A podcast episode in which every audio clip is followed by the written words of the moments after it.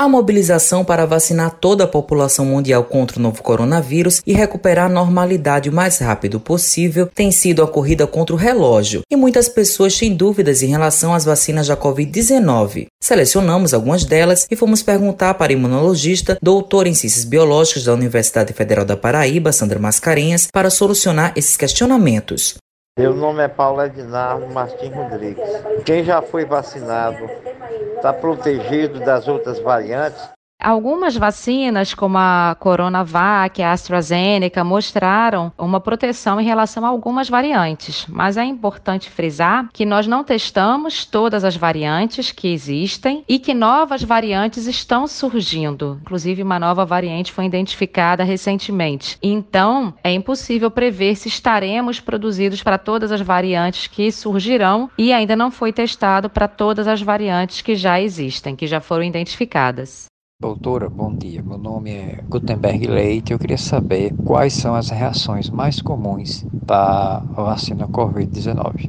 As reações mais comuns né, da vacina da Covid é, são as reações que podem fazer parte né, daquelas que acontecem em outras vacinas. Você pode ter nenhuma reação, desde nenhuma reação, até vermelhidão no local, dor. É, algumas pessoas têm um pouco de febre, é, mas são reações passageiras, são reações que duram alguns dias e que certamente não tem nenhuma significância perto do que a doença pode causar no organismo organismo da pessoa. Meu nome é Maria das Graças. Se eu posso tomar a vacina da Covid junto com a da vacina da gripe, se eu posso tomar. Não, não se deve tomar a vacina contra a Covid junto com a vacina da gripe. Precisa ter um intervalo de pelo menos 15 dias entre uma vacina e outra.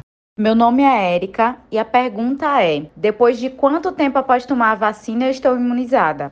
A imunização completa, ela acontece 15 dias aproximadamente após a segunda dose. E é importante continuar usando máscara mesmo estando vacinado, porque a vacina ela protege a pessoa, né, de desenvolver a forma grave da doença, né, de se hospitalizar, de vir a óbito, mas ela ainda não é a garantia de que essa pessoa vacinada não possa transmitir para outras pessoas. Então é muito importante que todos os vacinados continuem com as medidas de segurança e utilização de máscara. Matheus Silomar para a Rádio Tabajaro, emissora da EPC, empresa praibana de comunicação.